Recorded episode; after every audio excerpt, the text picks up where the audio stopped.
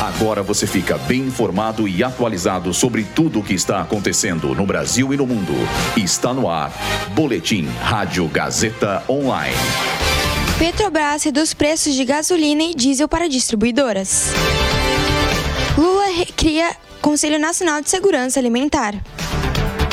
SISU divulga os aprovados em universidades públicas.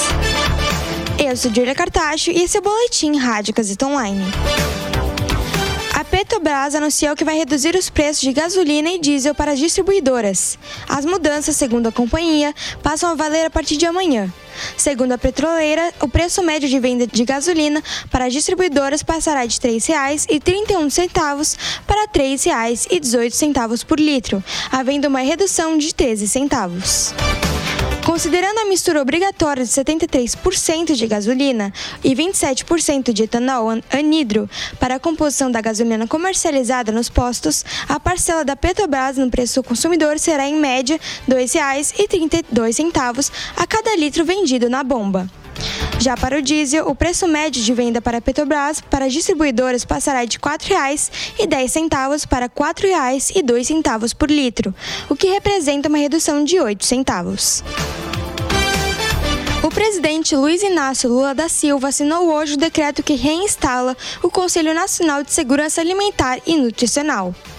Desativado há quatro anos pelo então presidente Jair Bolsonaro, o Conselho integrará a estrutura da Secretaria-Geral da Presidência. Serão reempossados os conselheiros e a presidente do colegiado, Elisabetta Recine, que integravam o CONSEA quando o órgão foi desativado em janeiro de 2019.